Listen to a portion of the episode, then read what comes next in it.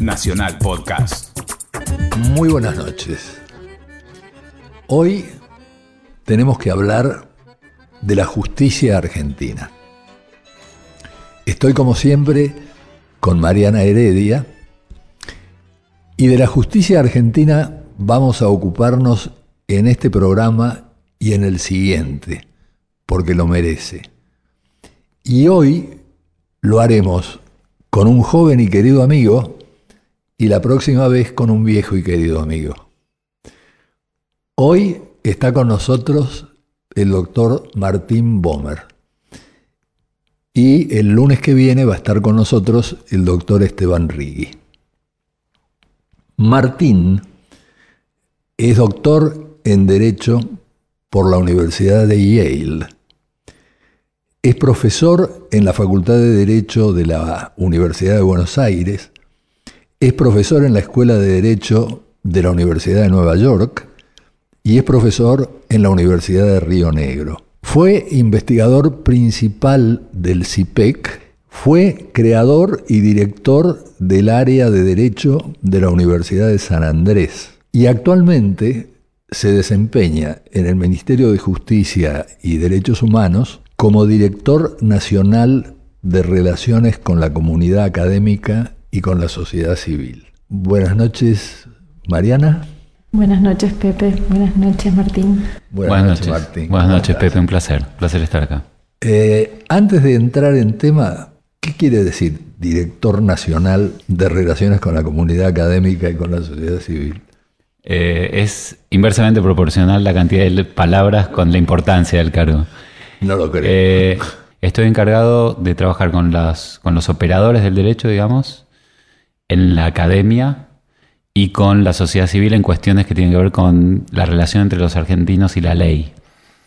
Y para decirlo muy rápidamente, estoy trabajando en el primero en cuestiones de reforma de la enseñanza del derecho y de la academia jurídica, y en el segundo los ejemplos para la, cuestión cultural con la que trabajamos con Voces de Tiempo es en, seguridad vial, estamos trabajando con la Agencia de Seguridad Vial y con el Ministerio de Educación eh, formando a los tutores de enseñanza secundaria eh, en su capacidad para relacionarse con, los recursos jurídicos disponibles eh, que tienen en, en, la comunidad para defender los derechos de los chicos, que como ustedes saben está complicada la cosa, dejan la escuela secundaria muchos o no terminan por cuestiones que tienen que ver con violación de derechos, abuso y esas cosas.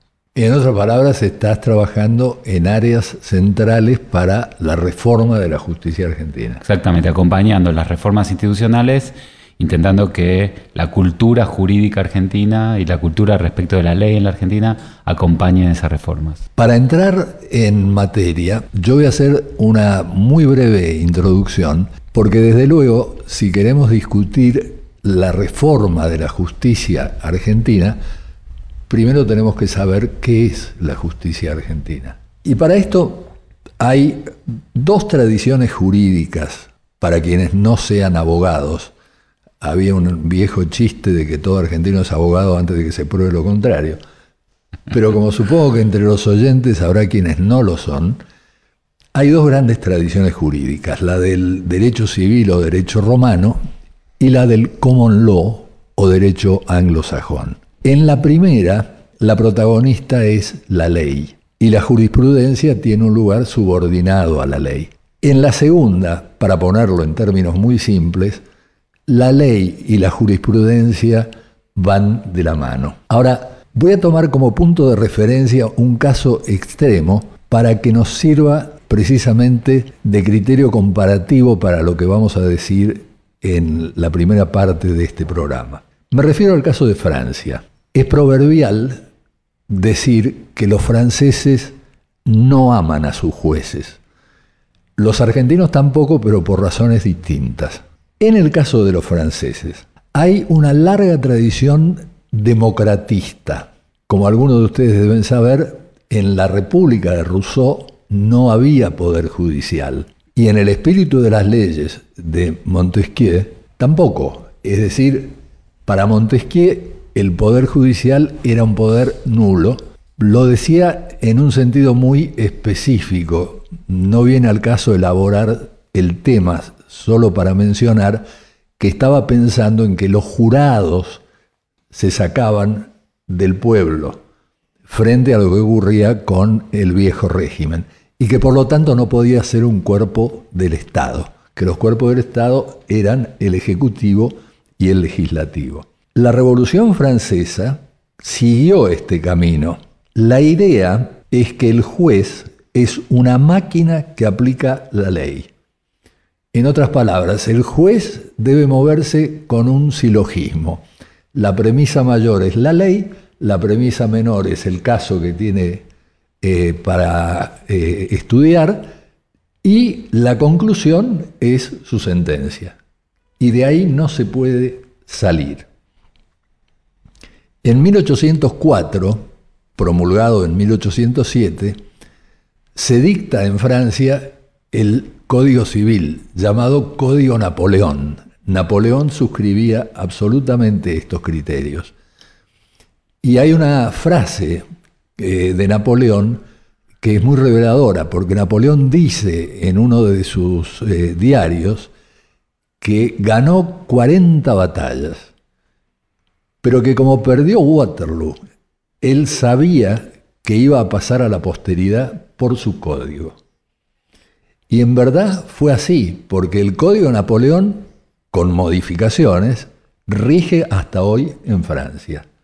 Y tiene que ver con la pasión codificadora que también ha analizado nuestro invitado de hoy.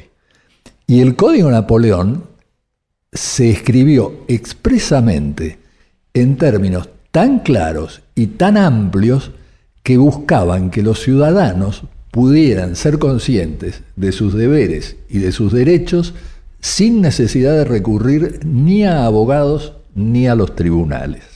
La idea es simple, solamente los órganos elegidos por el pueblo y responsables políticamente ante el pueblo pueden expresar la voluntad general y formular leyes. Por lo tanto, los jueces ni siquiera pueden ejercer control de constitucionalidad, porque no se pueden poner por encima de los órganos elegidos por el pueblo. El problema es que la República Liberal no solamente tiene por principio las elecciones, sino la división de poderes. Y que cuando uno combina elección y división de poderes, ya la primacía que se le otorga a la voluntad general expresada en comicios cede ante esta necesidad de control recíproco entre los órganos de gobierno. Y esto tiene importancia entre nosotros porque el populismo suscribe la misma idea.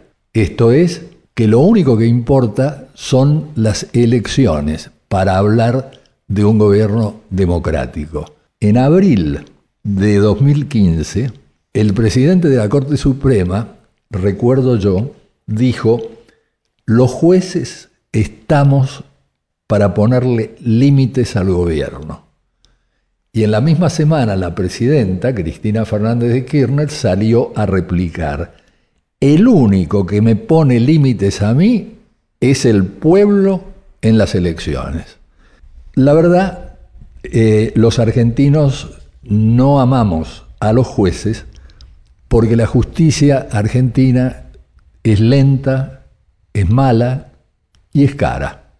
Y no pocos consideran que los jueces argentinos están entre los más poderosos del mundo, porque un juez de primera instancia tiene derecho a controlar la constitucionalidad de una ley. Esto ocurre en muy pocos lugares del planeta. Vamos a hablar extensamente de estas cuestiones en el bloque que sigue. Para hoy tenemos como invitados para nuestros momentos musicales a un trío irrepetible. El formado por Benny Goodman en clarinete, Teddy Wilson en piano y Jim Krupa en batería. Escuchémoslos.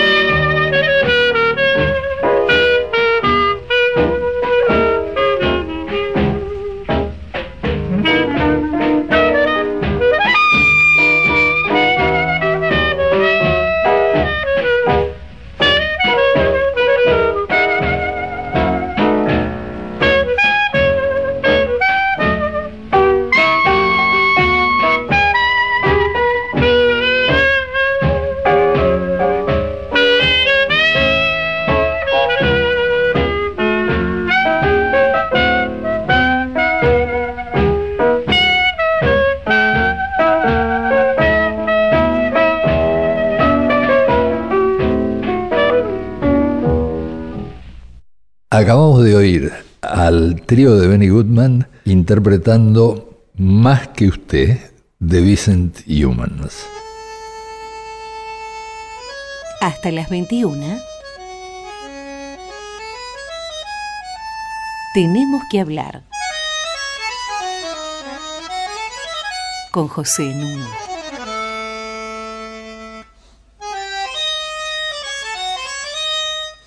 Acompañado por Mariana Heredia, estamos con el destacadísimo jurista Martín Bomer.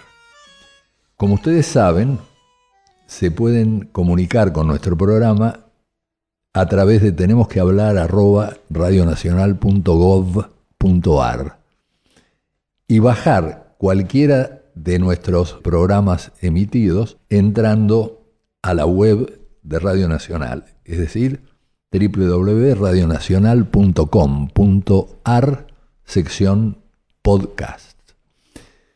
Martín, he sabido que desde el siglo XIX hasta hoy, en la justicia argentina se pueden distinguir dos etapas, una muy larga, otra bastante reciente, y lamentablemente separadas por la atroz experiencia de la dictadura militar. ¿Nos contás un poco?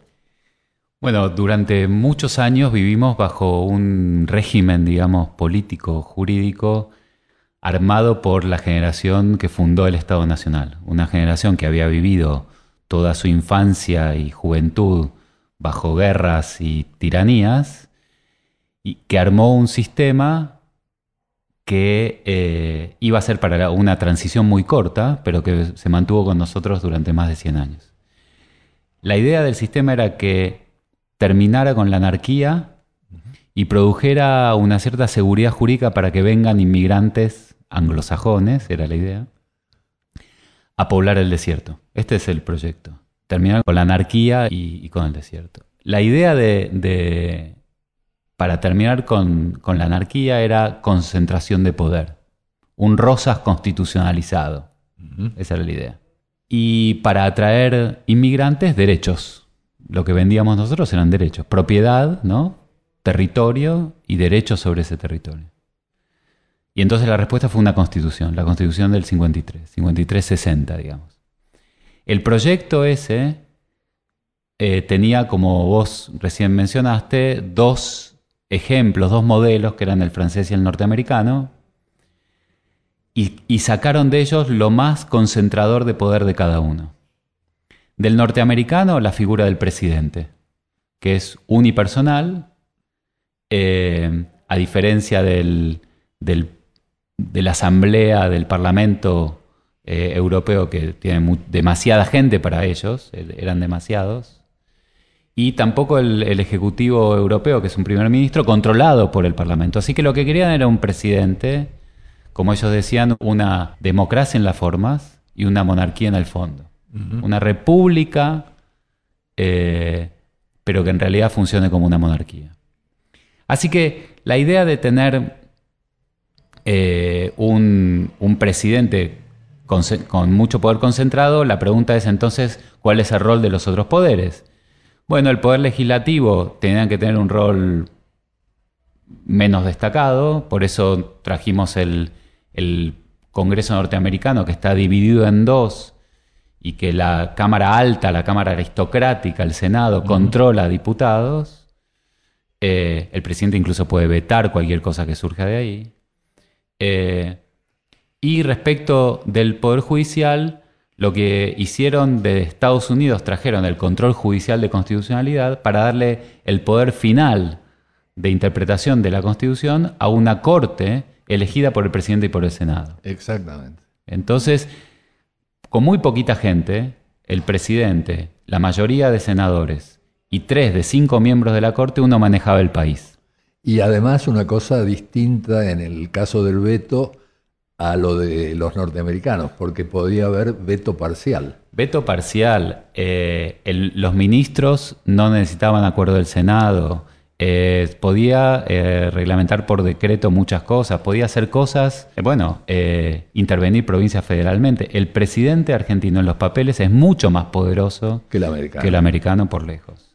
Así que en eso nos diferencia, pero de eso, eso trajeron de Estados Unidos. Ahora, ¿cómo hacemos para anular o relativizar el poder del poder legislativo y sobre todo de las provincias, que era la obsesión, cómo hacer de una constitución federal una constitución cuasi unitaria? ¿Y cómo hacer para controlar al poder judicial para que no sea que la corte esté todo el tiempo disciplinando jueces provinciales? Bueno, la forma es con la codificación, lo que vos contaste. Cuando uno tiene un código federal o un código nacional, eso significa que las provincias le entregan el poder a la nación en todas las materias dictadas por los códigos. Que en el caso del Código Civil son es la vida de la gente, que es una persona jurídica, que es una sociedad, una asociación, cuánto tengo que pagar si me dañan y si me chocan en la calle, cómo hacer un contrato, Que es una sucesión, que es cómo, un cómo- matrimonio. claro, cómo se arma la familia, exactamente, cómo se arma la propiedad. Todo eso lo hace un código civil. O sea, de todo eso las provincias ya no podían ocuparse. Incluso el- una vez dictado el código, ya ni el Poder Legislativo Nacional puede ocuparse, porque ya está en el código. Un código que fue creado a pedido de Mitre por Vélez y por Aurelia Vélez, y promulgado... Vélez Arfield. Vélez Arfield, y promulgado por Sarmiento, entre ellos cuatro armaron la cosa. Aurelia era, muchos dicen, la cabeza del- de la familia Vélez Arfield, pero además era la operadora política de Sarmiento y su amante. O sea que entre, en la- entre toda esa familia armaron el Código Civil que, que Sarmiento pidió que se apruebe a libro cerrado, o sea que nadie discutió el Código Civil en la Argentina. Una vez que uno tiene un Código Civil, tiene que lograr vender la, la ideología de la codificación, que es esto que vos contaste, que es el código se aplica solo. Exactamente. ¿Cómo se hace? Bueno, reformaron la enseñanza del derecho. Antes de 1870, que fue cuando se dictó el Código Civil, los abogados aprendían con método de casos, en la práctica jurídica, qué sé yo. Gutiérrez, en 1872, cerró la práctica, cerró la pasantía en los estudios y cuatro años de lectura y de memoria del Código Civil era suficiente para ser abogado.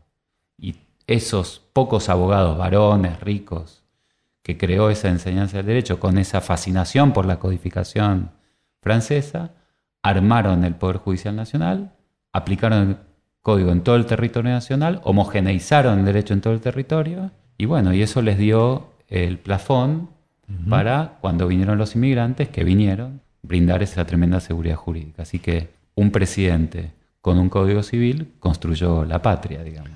Y los jueces eh, siempre fueron extremadamente prudentes en meterse con la política, en eh, reducir atribuciones, sea del Poder Legislativo, sea del Poder Ejecutivo, pero extremadamente prudentes. Yo me voy a permitir, eh, para irnos acercando en el tiempo, me voy a permitir contar una anécdota de mi juventud cuando yo estaba en el último año de Derecho. Un querido amigo que ya falleció, Jorge Lugones, sobrino del poeta, era prosecretario de un juzgado. De estas cosas hablaremos. Y me llama una noche y me dice, ¿me acompañas? Porque en el Bajo Flores hay un asesino que yo quiero pescar. Bueno, entonces fuimos a una comisaría eh, del, del Bajo Flores para pedir este apoyo. Mientras él hablaba con el subcomisario que estaba a cargo, yo me quedo conversando con el oficial principal. Y entonces, eh, en buen estudiante de último año de Derecho, me pongo a preguntarle por los interrogatorios y qué métodos aplican. Y el hombre me dice, hay un solo método que da siempre resultado. Abre su cajón y me muestra una picana eléctrica. Yo me quedé horrorizado. Esto es eh, década, segunda mitad de la década del 50. Al día siguiente me voy a la facultad y lo busco a Mario Derigo, que era presidente de la Cámara de Apelaciones en lo Penal y que había sido profesor mío de Derecho Procesal Penal. Y le digo, doctor, tengo que hablar con usted, tengo que hablar con usted. Y entonces eh, me dice, venga conmigo a la sala de profesores. En la sala de profesores le cuento lo que vi la noche anterior y le digo, doctor, hay que intervenir. Es la comisaría tal que queda en tal lugar. Me dice, yo le voy a contar una historia, mire. Antes en tribunales había sillones de madera que terminaban con una bocha en cada brazal. Usted ha leído a escritos del juez Ure, que ha sido uno de los famosos jurisconsultos argentinos. Ure estaba interrogando una vez a un acusado que negaba todo. Ure se puso furioso y se apoyó en una bocha. La bocha cedió y el acusado se vio con la bocha y el clavo frente a su cara. Y ahí confesó todo. Y con eso me despachó. Wow. Presidente de la Cámara de Apelaciones en lo penal. Y, hay, eh, y la policía es el ejecutivo en nuestro país. Es el poder ejecutivo. Exacto. Entonces, el poder vos lo que estás contando es que el poder judicial nunca o muy pocas veces Interfiere. le pudo poner límites al poder ejecutivo de nuestro país. Fundamental. Pensar en una reforma de la justicia argentina tiene que partir de estas constataciones. ¿no? Eh, vamos a hacer una segunda pausa musical acompañados por el trío de Benny Goodman.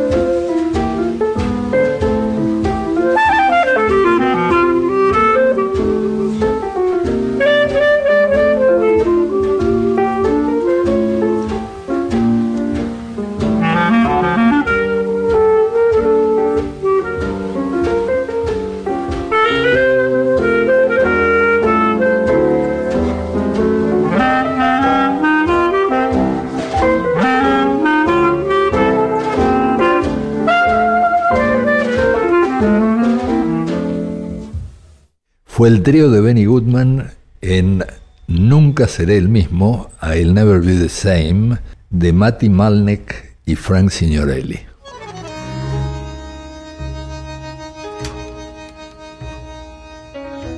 Seguimos en Tenemos que hablar con José Nuno.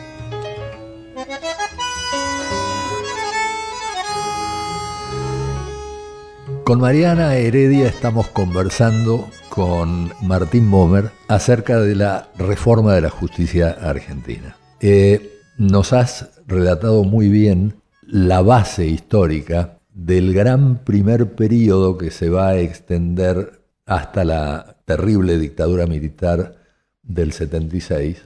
Quisiera que abundaras un poco más en la caracterización de ese periodo. Bueno, entonces eh, esa es la codificación lo que produce es la despolitización de la justicia.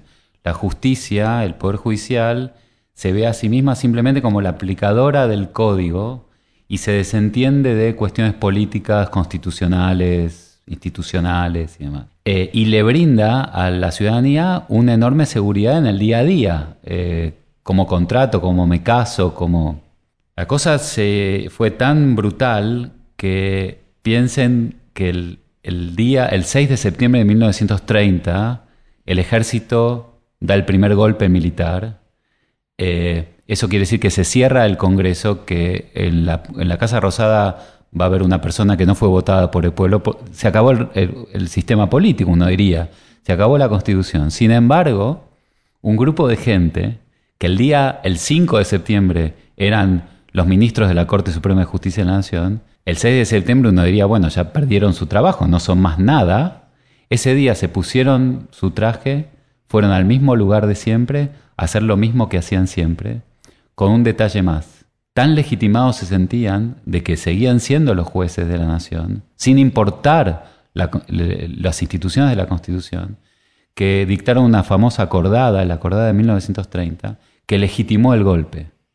Claro, legitimó el golpe y, legitimó a ellos también como, que seguían siendo los mismos. Pero eso generó una, una rutina en cada golpe de Estado en la Argentina, en los próximos seis, y era simplemente que el único poder del país que seguía permanente sin importar que hubiera democracia o dictadura fue el Poder Judicial. Los abogados y los jueces no se enteraban, los abogados y los jueces, que supuestamente están definidos por la Constitución y las leyes, no se enteraban de un cambio de régimen entre, de la, diferencia entre dictadura y democracia. Yo me acuerdo a mi padre, que era abogado, volver a tribunales al día siguiente de algún golpe, supongo que el del 66, como si nada hubiera pasado.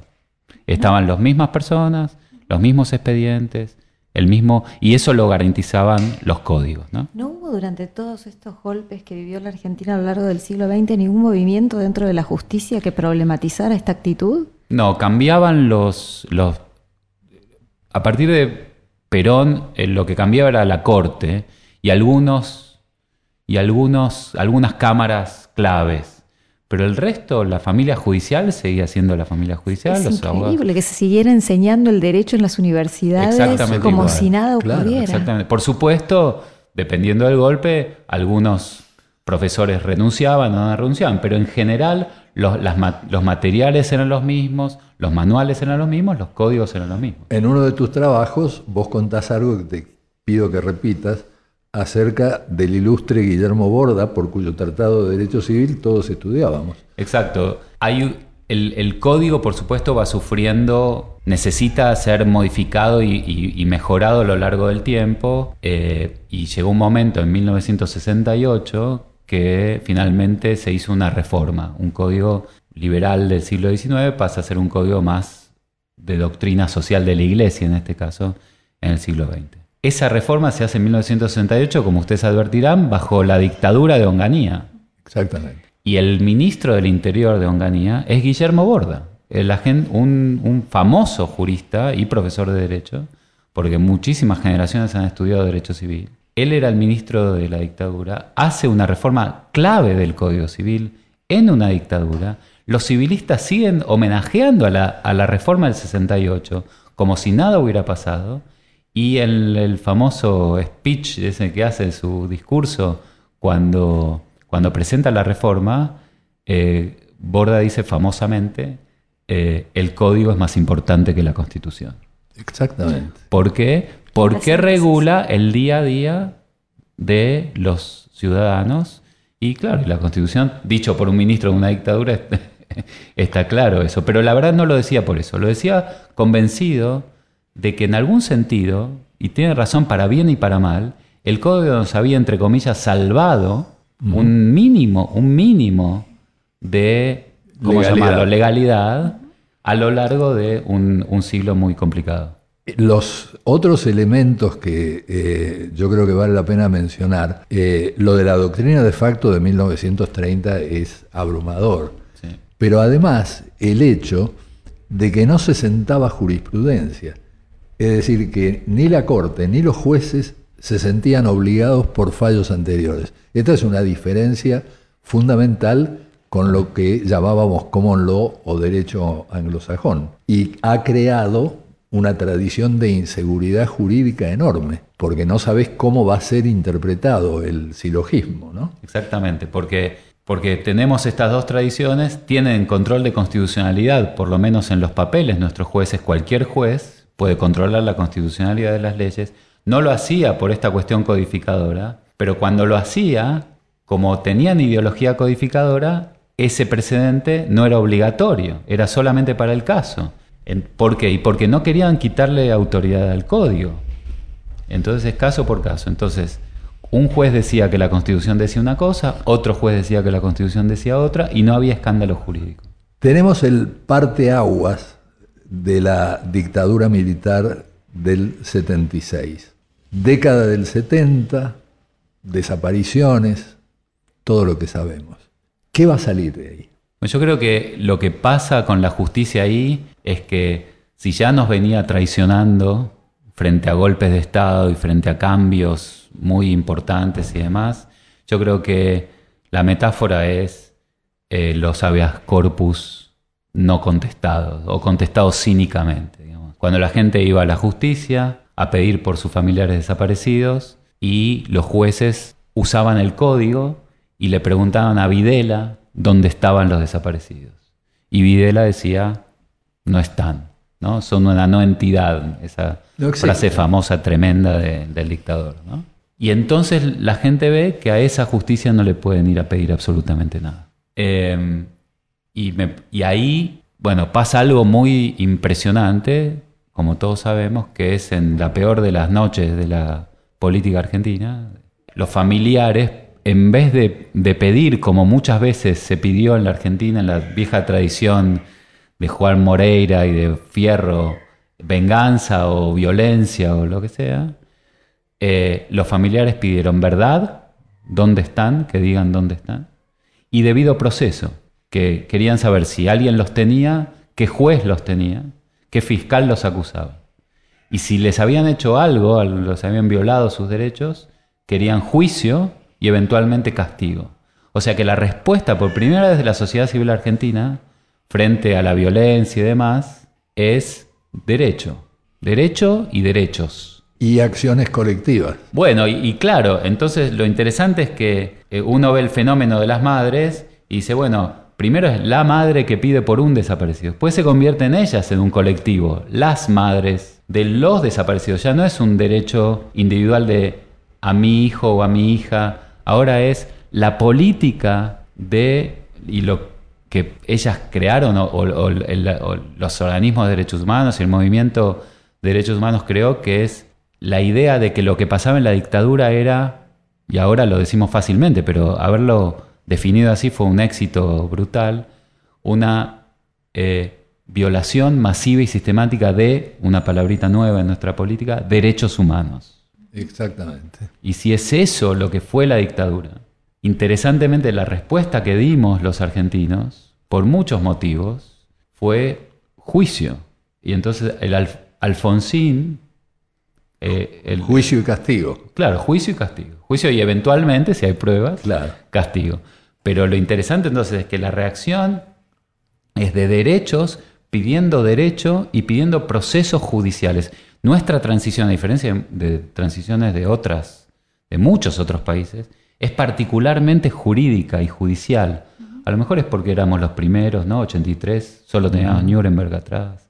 No, después vienen cosas más creativas y elaboradas, pero para nosotros nuestra democracia nace poniendo en el centro de la política argentina una cosa que no estaba antes, que son los derechos. los derechos constitucionales. Y fue un momento de gran reconexión de, de, la ciudadanía con la justicia, ¿no? La publicación de los juicios, cómo lo seguían los ciudadanos en los medios.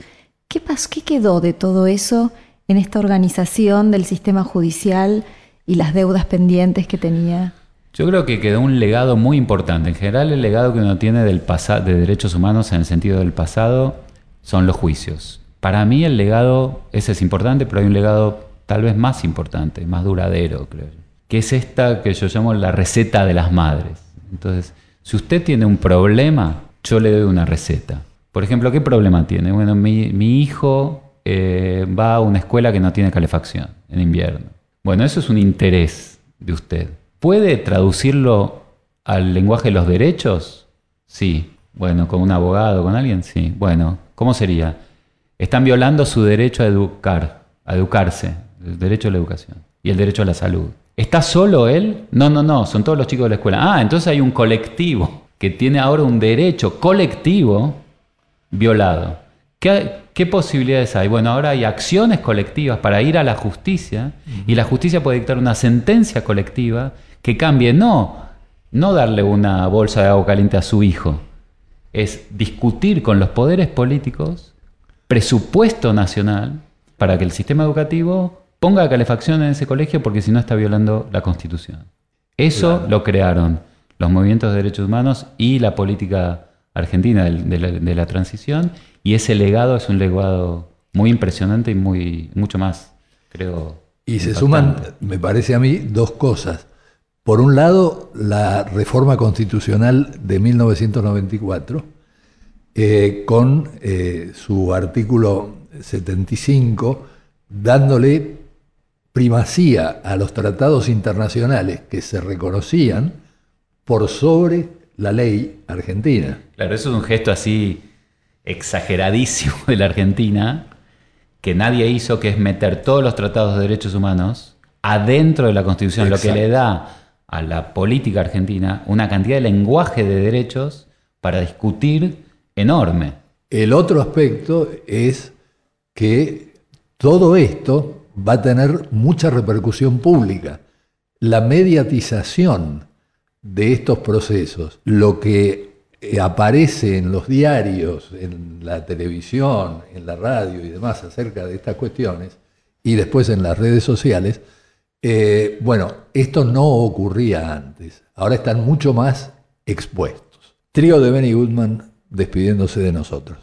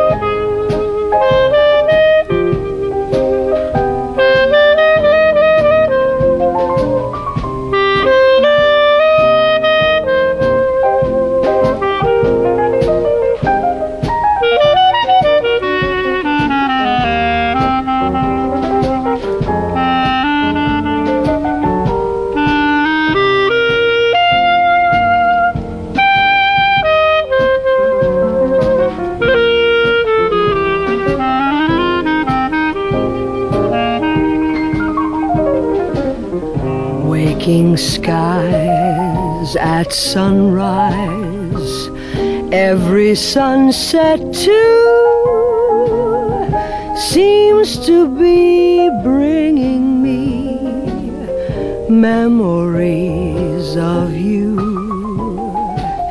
Here and there, everywhere, scenes that we once knew, and they all just recall memories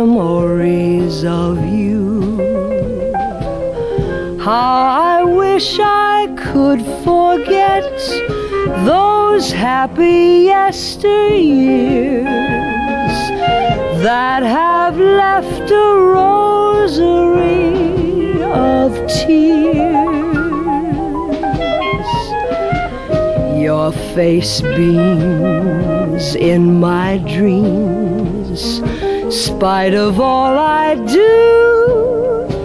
Everything seems to bring memories of you.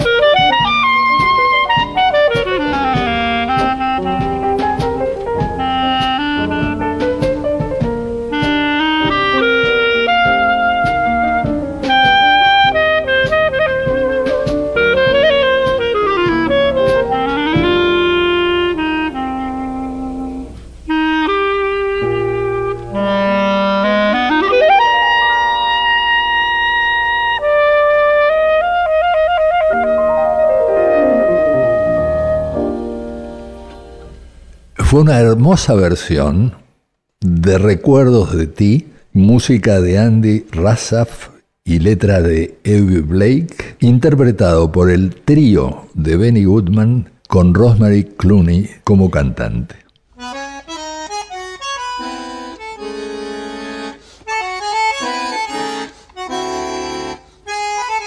Seguimos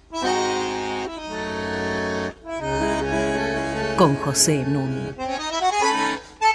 Martín Bomer, eh, te voy a preguntar ahora sobre el papel que juegan en todo esto los abogados. Eh, los abogados son los, llama- los llamados a, a hacer funcionar esto. Y la verdad que estamos en una situación incómoda que es que estamos ya practicando esta nueva forma de derecho y de política con, una formación anterior. Anterior, claro. Entonces, no nos estamos formando para ejercer el derecho en esta nueva práctica. En general, la Facultad de Derecho llegan tarde a estas cosas, pero eso es algo de lo que estamos trabajando en el Ministerio y la Facultad de Derecho están intentando ayornarse, es muy difícil. Entonces, los abogados en esta nueva situación están tratando de encontrar su lugar en el mundo. ¿Qué pasa? Bueno, pasan cosas que por torpeza o por ignorancia, pero pasan muchas otras, como ustedes saben, por mala fe. Entonces, si la tradición era que los jueces aplicaban la ley y que los abogados en todo caso les llevaban el código y alguna- algún hecho, ahora el, el juez o la jueza tiene un poder enorme respecto de la política, la, la interpretación de los códigos, la interpretación de la constitución. Entonces ya no es simplemente que uno confía en la aplicación del código, ahora uno tiene que argumentar. Entonces para argumentar ante los jueces, lo que necesitamos es, bueno, formas transparentes, rápidas eh, de argumentar. Y como tenemos las viejas prácticas, tenemos una enorme cantidad de problemas.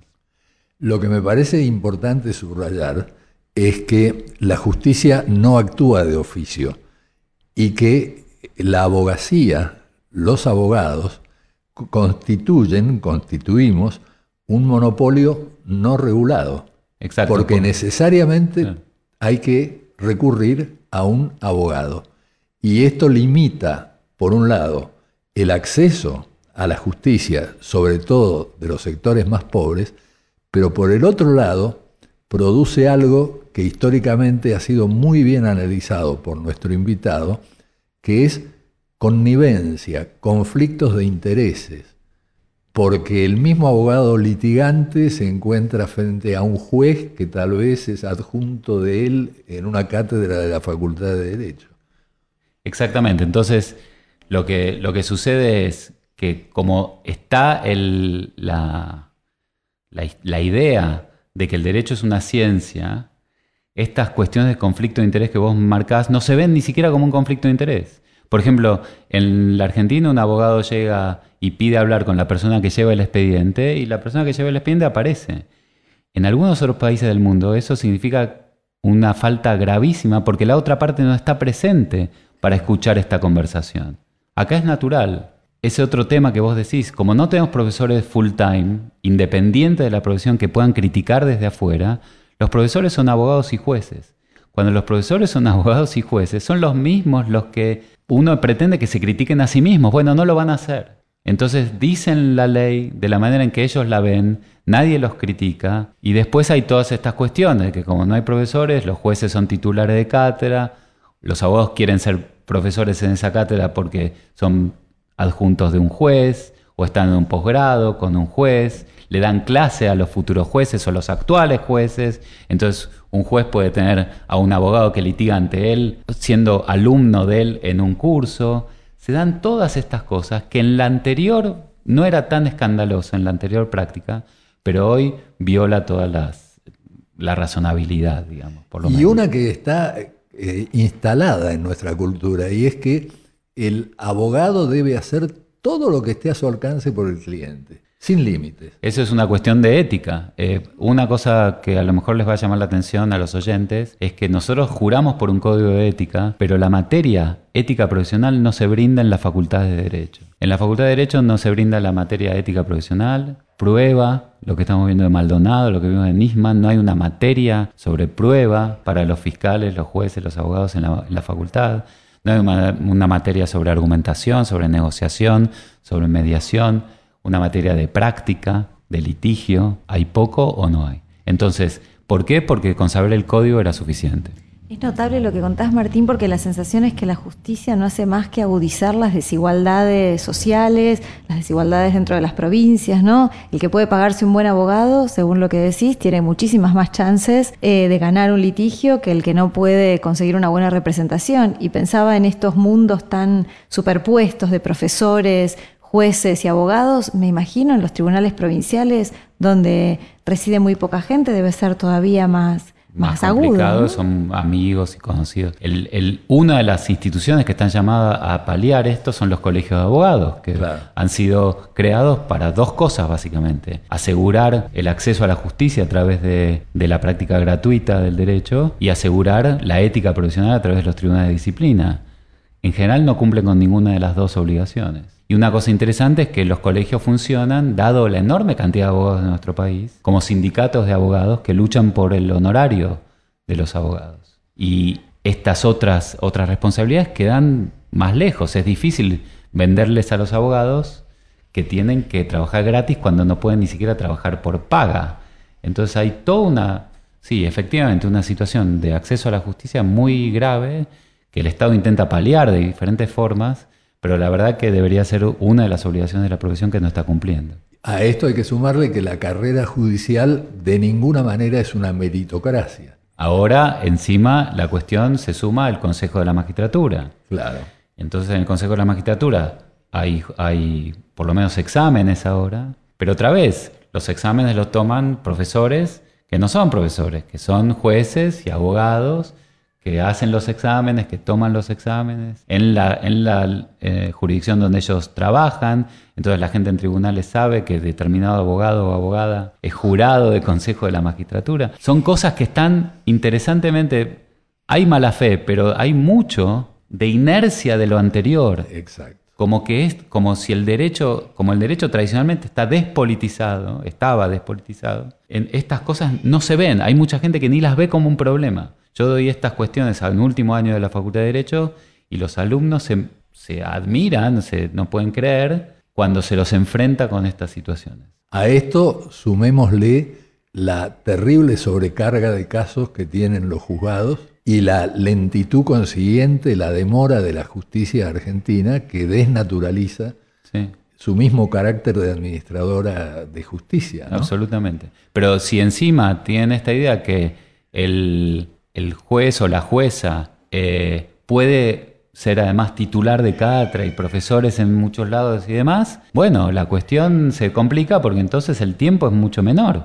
Dicen que tienen colapsados los juzgados, pero se los encuentra en la Facultad de Derecho dando clase. Entonces hay mucha cosa que... que yo no quiero tampoco eh, vender una, una, una visión tan negativa porque, como digo, hemos hecho cosas increíbles en la democracia con el derecho.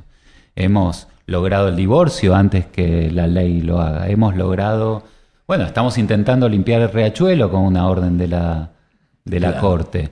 Eh, eh, la Corte está intentando evitar que la policía meta presos simplemente chicos porque tienen un porro en vez de ir a buscar a narcotraficantes. Hay cosas que la Corte, que, que los tribunales argentinos han hecho. Bueno, el matrimonio igualitario nació en una sentencia judicial mucho antes de la ley de matrimonio igualitario. la cuestión de los juicios y terminar con los indultos se, se hizo antes en una sentencia, antes que la ley del Congreso. Entonces, lo que digo es, tenemos esta Ferrari preciosa nueva, los abogados, las abogadas, en general la sociedad, un derecho nuevo, democrático, más amplio, con capacidad de discutir política. Bueno, tenemos que ser conscientes de que para eso tenemos que empezar a formarnos y formar la cultura jurídica que haga eh, que eso funcione mejor. En síntesis, que hablar de reforma de la justicia es hablar de reforma de un objeto extremadamente complejo, que abarca no solamente a los tribunales, no solamente a la Corte Suprema, abarca a los colegios de abogados, abarca la enseñanza del derecho, abarca la carrera judicial. Es decir, son muchos frentes y es muy importante que vayamos tomando conciencia de que esto es así y que no vivamos la utopía de que si llega a un Salvador la justicia se va a reformar, porque es cambiar una estructura extraordinariamente complicada. Martín, todo lo que tengo para decirte es que por favor vuelvas. Volveré. Eh, y continuaremos siendo millones. Ojalá. Eh, eh, muchísimas gracias, Mariana. Como siempre, muchísimas gracias Inés Gordon, que ha regresado como productora estelar. Muchas gracias Walter Danesi, que no se equivoca nunca. Y muchas gracias al editor Leonardo Zangari. Como decía Wimpy, que todo sea para bien.